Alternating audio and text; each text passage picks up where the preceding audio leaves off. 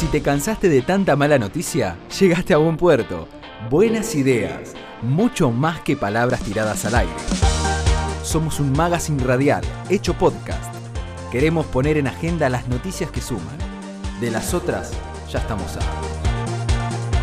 Buenas ideas, la radio hecha acción.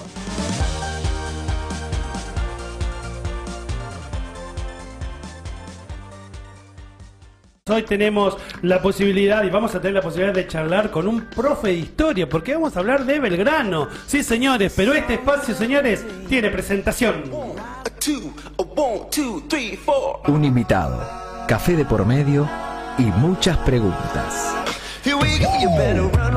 Café con ideas, para escuchar y ser escuchado.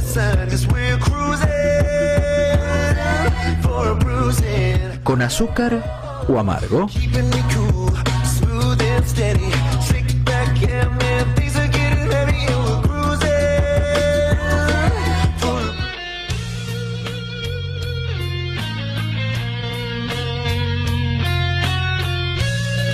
Muy bien, y ya estamos en comunicación vía Skype con Gustavo Guevara, quien es profesor de historia de distintos institutos de la ciudad de Rosario. Gustavo, bienvenido, buenos días y gracias por atendernos.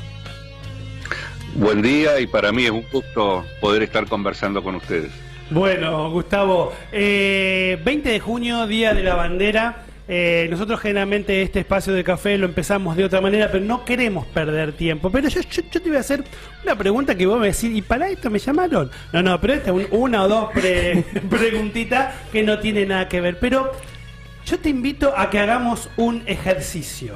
Belgrano, pensar en Belgrano, ¿sí?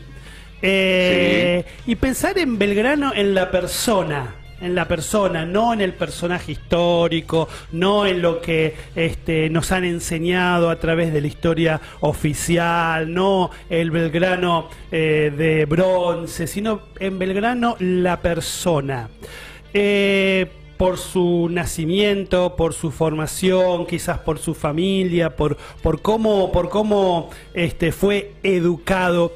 ¿A vos se te ocurre que Belgrano en algún momento de su, de su carrera habría pensado que iba a comandar este, un ejército y que iba a estar al frente de una batalla, siendo él un abogado, un escritor? ¿Qué te parece?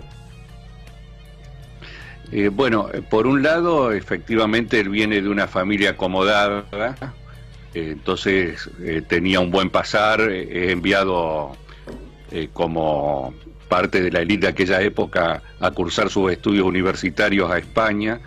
Entonces tenía por delante sin duda una carrera en términos económicos, sociales, podríamos decir tranquila y próspera si se mantenía dentro de los cánones normales de la etapa colonial pero no hay que perder de vista que él ya, producto de las invasiones inglesas, eh, que fueron en 1806 y en 1807, ya se enrola en el ejército eh, para poder participar con esa milicia de la resistencia a las invasiones. Entonces, tempranamente, eh, podemos decir que ya antes de 1810, él tiene esta posibilidad de tener un adiestramiento militar y estar también adquiriendo conocimiento sobre esa dimensión. Entonces a veces se ha hecho mucho énfasis en que eh, aparece incluso algunos improvisado, pero el propio San Martín reconoce que a lo largo de la carrera va adquiriendo sin duda herramientas importantes que obviamente no están a la altura ni de Bolívar ni de San Martín, pero que le, han dado eh, la posibilidad de poder manejarse en el terreno con las dificultades propias de esas circunstancias, por supuesto. Eh, ¿A vos te parece que Belgrano fue o, sigue siendo uno de los personajes de nuestra historia que en algún momento no ha tenido buena prensa? No así digo, no, no la prensa como ha tenido San Martín, como luego Sarmiento por las por las escuelas, viste, cada uno tiene lo suyo.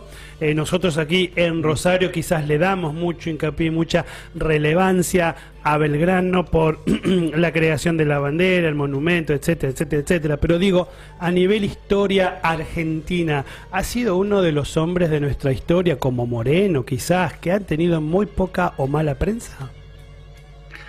Eh, mira, ahí te podría dar una respuesta pensando en dos momentos distintos.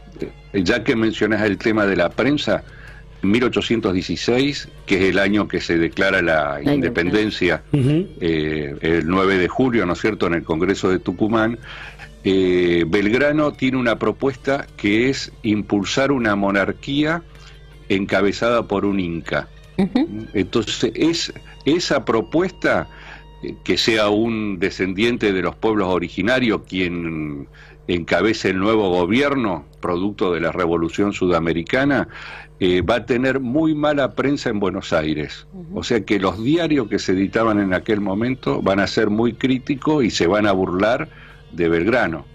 O sea que hablando de prensa, en vida Belgrano tuvo eh, que atravesar situaciones como esta que te menciono pero desde el punto de vista eh, historiográfico, eh, Bartolomé Mitre, eh, que dirigía el periódico La Nación y que sin duda es el presidente y el intelectual que da forma a toda una versión de lo que sería la construcción de la idea de nación, primero escribe una biografía de Belgrano antes que de San Martín.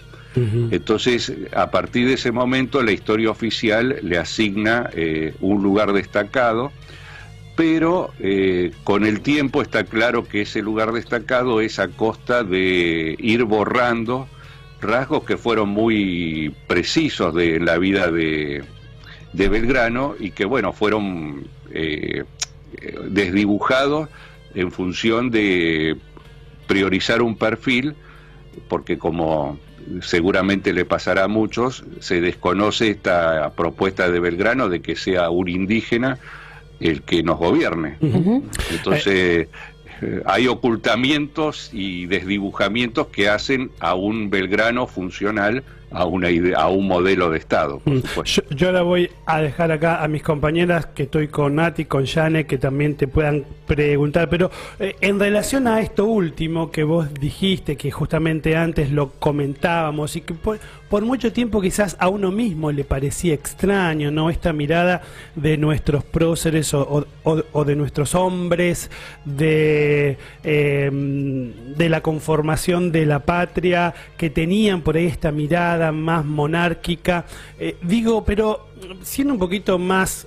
Eh, más eh, racional y pensando su época, tratando de trasladar nuestra mente, porque a veces miramos todo desde nuestro hoy, pero tendríamos que pensar esta manera de pensar de ellos en ese momento histórico. Digo, en ese momento histórico tampoco había tantas democracias, más allá de la de Estados Unidos Digo, no teníamos en el mundo grandes ejemplos y como bien decía Jane, mi compañera, eh, en última instancia ellos venían o venían de esto, ¿no? Era lo que conocían y en definitiva, este, por ahí eh, lo que querían hacerlo acá, pienso yo, era mejorarlo, pero era lo que conocían, ¿no?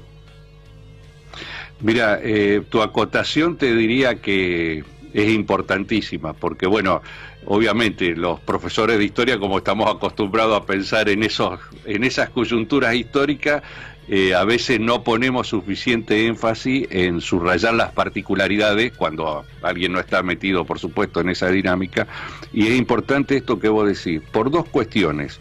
Una, pensemos que en el año 1814, o sea, antes del Congreso de Tucumán, en España se ha reinstaurado la monarquía teniendo como figura principal a Fernando VII.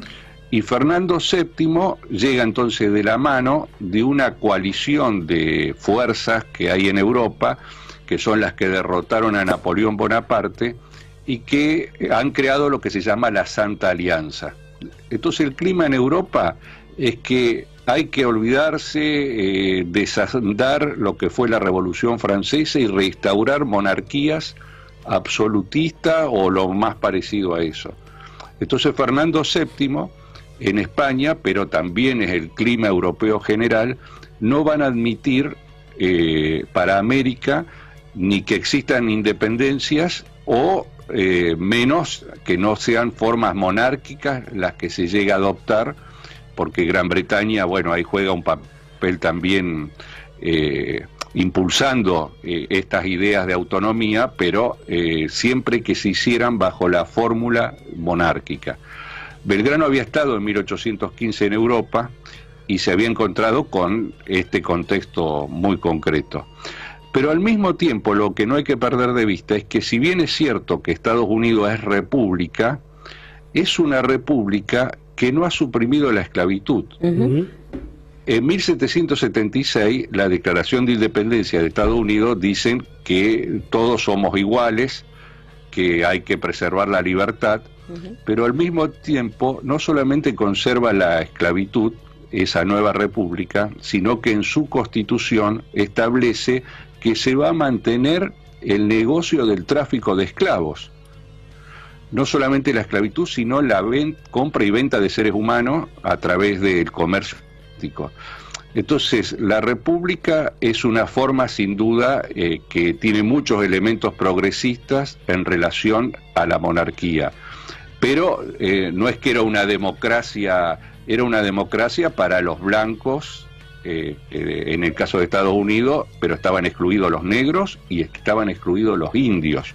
Entonces lo que está pensando Belgrano no es en una monarquía absolutista, sino en una monarquía que reivindique esta figura del Inca, pero que al mismo tiempo se rija por mecanismos representativos. en todo caso, el modelo está pensado más en función de Gran Bretaña eh, con esta monarquía parlamentaria. Chicas. Eh, Gustavo, buenos días. Bueno, un gusto tenerte acá. Eh, él ha sido profesor mío de historia. Por eso también. ¡Uy, pobre Gustavo! Dios mío. Gustavo, si, yo sabía esto, te mandaba un, regalito. Tuvo, tuvo, mucha clemencia conmigo en su momento. No, un gran profesor, una persona que sabe un montón. Por eso también, eh, cuando pensábamos en alguien vinculado a la historia que pudiera hablarnos sobre esta fecha tan particular y el rol de Belgrano, eh, fue una de las primeras personas que a mí, por lo menos, me vino a la cabeza. Y antes de charlar con vos estábamos hablando de cómo, bueno, también eh, Ale lo mencionaba un poco, era el rol de estos eh, que conocemos quizás como eh, patriotas de la época de 1800, pero en realidad como su mirada quizás era más europeizante, donde en la historia oficial se ocultó eh, por ejemplo, la llegada de los, de los esclavos, de los negros en los barcos, que después, hoy por hoy, incluso les cuesta a las generaciones que, que han eh, crecido en nuestro país aceptarse ellos mismos como afrodescendientes y demás. Eh, pero ¿crees que esa, esa mirada, esa concepción que tenían de lo que querían que el Estado fuera en su momento, en su conformación, hoy por hoy ¿Se ha llegado algo de eso que ellos querían más allá, que su mirada quizás estaba más puesta en Europa? Eh, bueno, lo que hay que pensar es que los procesos de independencia en general en América eh, fueron procesos que eh, tuvieron una dinámica con actores y protagonistas muy distintos y heterogéneos. Entonces uno eh, se va a encontrar con lugares, Haití, no hay que perder de vista que Haití fue la primer independencia de América Latina en el año 1804. O sea, nosotros declaramos la independencia en 1816, pero 12 años antes ya Haití era un país independiente. Y Haití declara su independencia, suprime la esclavitud, porque eh, el sujeto principal de esa revolución fueron los negros esclavos y establece una idea de igualdad basado en que, bueno, dicen todos somos negros y por lo tanto no va a haber más discriminación. Eh, esto quiere decir que, por ejemplo, polacos y alemanes que habían ido con las tropas napoleónicas eh, a reprimirlos, las tropas napoleónicas, pero estos quedan viviendo ahí, aunque eran rubios y de ojos claros, eran reconocidos como negros. Mientras Estados Unidos conserva la esclavitud, esta isla que queda enfrente de Estados Unidos suprime la esclavitud. Entonces, entre esos extremos, los distintos procesos de independencia van a dar más o menos posibilidades a la emancipación de los sectores oprimidos. Nosotros en la Argentina tenemos un mito que es que en 1813 se suprimió la esclavitud. Pero en 1813 lo único que sucedió, que de manera importante, se propone la libertad de vientres. Esto quiere decir que los que eran esclavos siguen siendo esclavos. Pero los que nacían no. claro, porque el concepto es que la propiedad es tan valiosa como la libertad. Entonces, si vos eras propietario de un esclavo, ese esclavo seguía siendo tuyo. Pero al mismo tiempo, la mujer esclava que daba luz a partir de ese momento se suponía que tenía un hijo que iba a ser, iba a ser libre.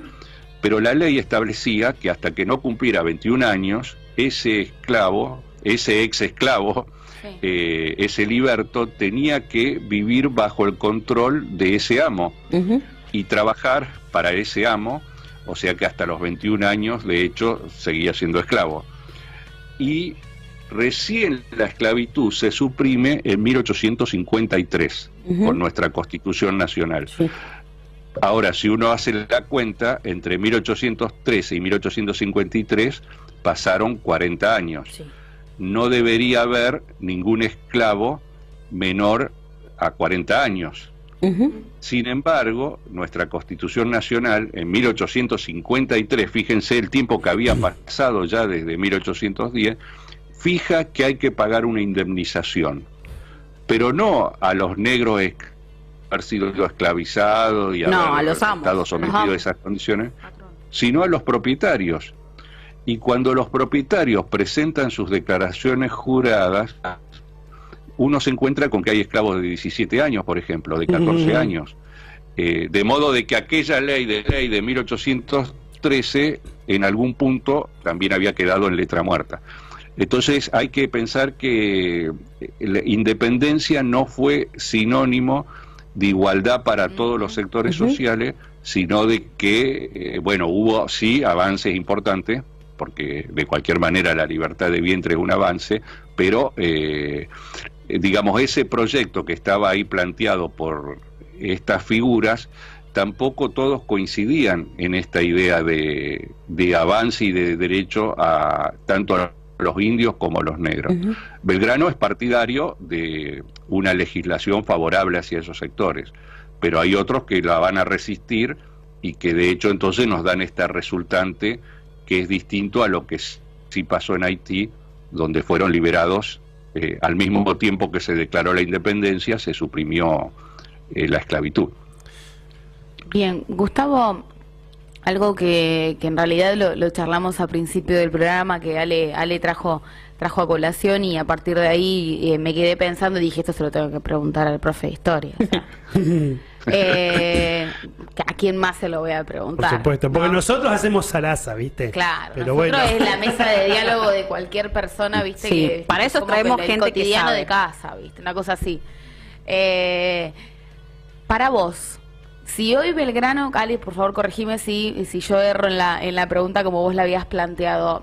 Para vos, si hoy Belgrano eh, viviera, o sea, o si, si estaría, digamos, entre nosotros, ¿dónde elegiría vivir en el interior, en Buenos Aires, en Europa, para vos, ¿dónde Belgrano hubiera, digamos que, plantado sus raíces? Eh, bueno, dos cosas interesantes a partir de la pregunta. Uno, que mm, los profesores de historia, eh, yo digo que tenemos que hacer un movimiento para que se dé más historia en las escuelas, porque nosotros tenemos una currícula que ha restringido muchísimo el espacio de la historia en la escuela secundaria y efectivamente si uno no estudia historia en la escuela, eh, que debería ser el ámbito natural para eso, después es muy difícil tener determinado conocimiento a no ser que se dedique, eh, digamos, a tomar iniciativas por sí mismo cada uno. Entonces está bueno esto que vos planteás de que, bueno, profesores de historia tienen que opinar, eh, es importante dar respuesta a muchas preguntas que tiene la gente habitualmente sobre los temas. Y eh, con respecto a Belgrano hoy, si bien hay un, historiador, Eric Hofmann, que en el ICET 18 lo hemos usado mucho. Lo recuerdo. Eh, que él, sí, que él dice que los historiadores nunca tienen que hacer predicciones ni, extrapolaciones.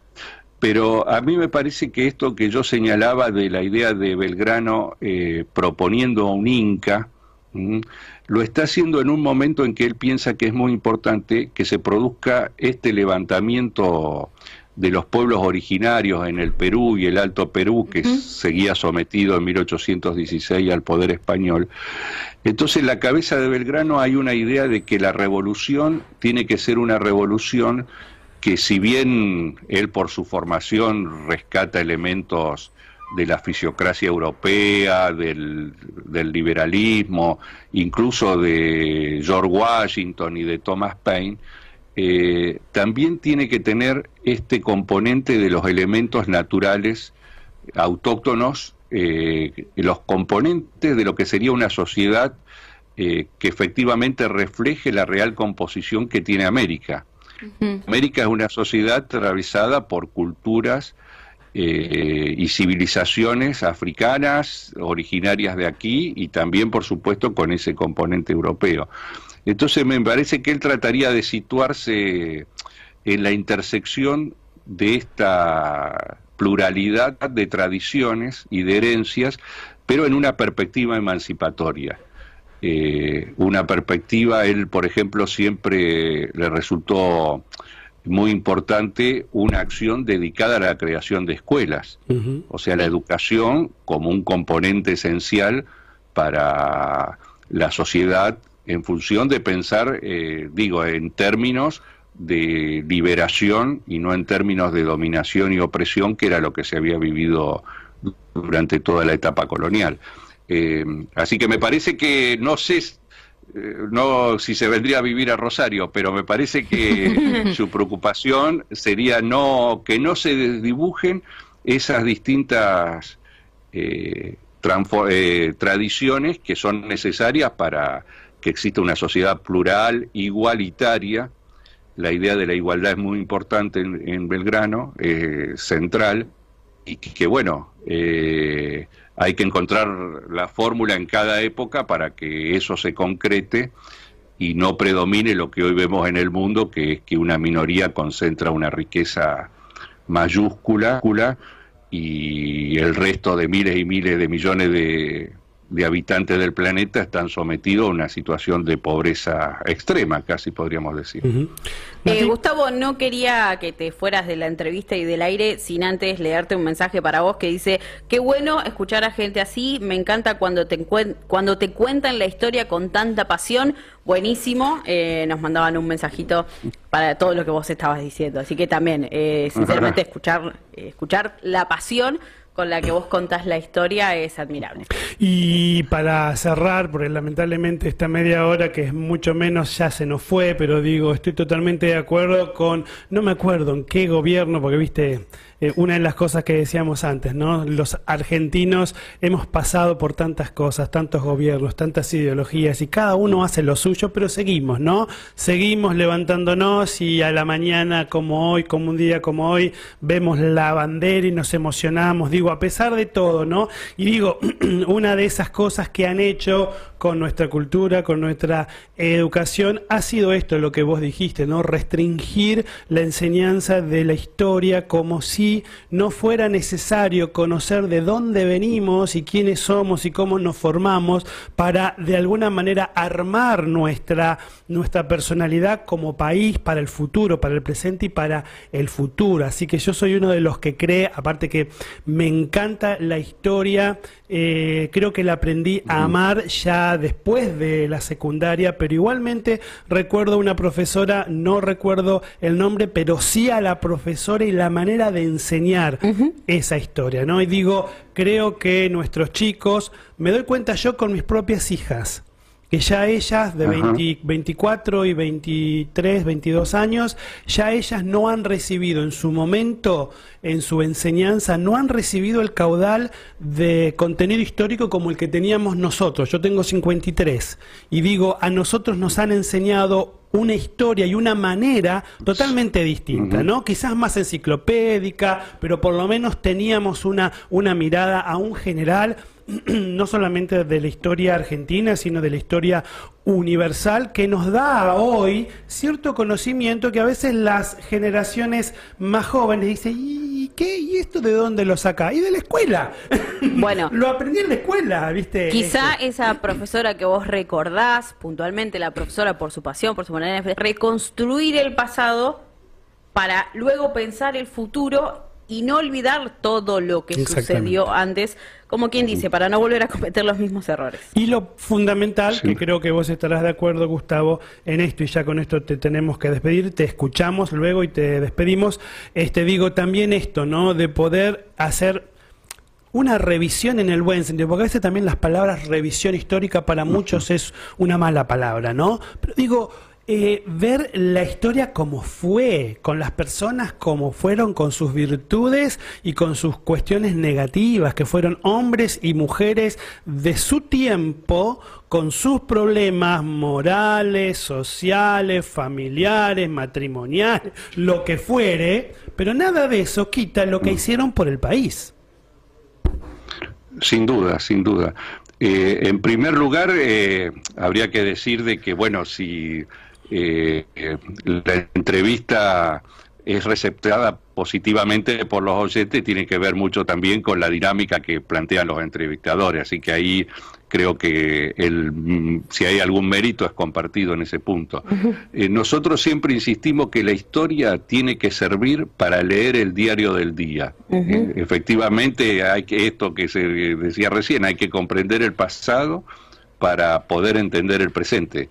Eh, pensemos que hoy cuando veamos la bandera, hoy que es justamente el Día de la Bandera, vamos a ver que todas las banderas tienen un sol inca.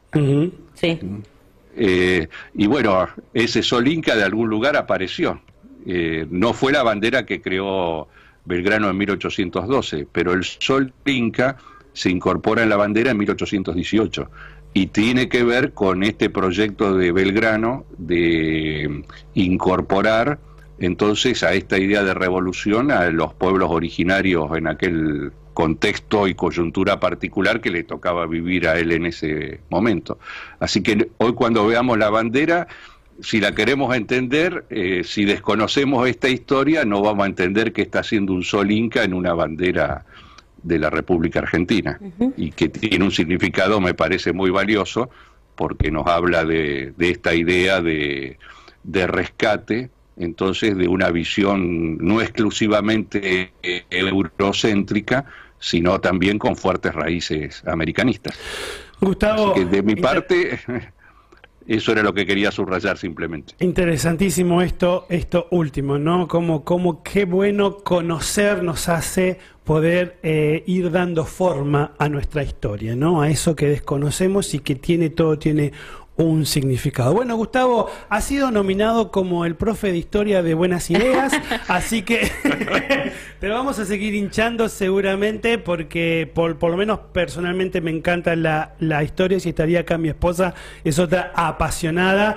Fíjate vos, te cuento cortito que no tiene nada que ver. Sí, sí, yo doy vuelta Él dice, acá. "Vamos a cerrar", y sigue, pero cerramos, sigue. pero fíjate ¿Viste vos cómo es? qué interesante cómo a veces las cosas se unen. Mi suegro fue médico por muchos años, se recibió y lo- ya a los 40, 50 años decidió estudiar historia. Y ya con su carrera de medicina y todo, eh, estudió la licenciatura, se recibió y luego fue parte de quien escribió la historia actual de Villa Gobernador Galvez. O sea, fíjate vos, no, a veces la, la, la historia cómo nos, nos, este, Atraviesa. nos atraviesa y nos envuelve, ¿no? Uno a veces no se da cuenta, pero es así. Gustavo, un abrazo, gracias por todo y bueno, seguimos en contacto en otras oportunidades. Hasta acá llegamos por ahora. Pero esto no termina. En el próximo episodio habrá muchas más buenas ideas por compartir.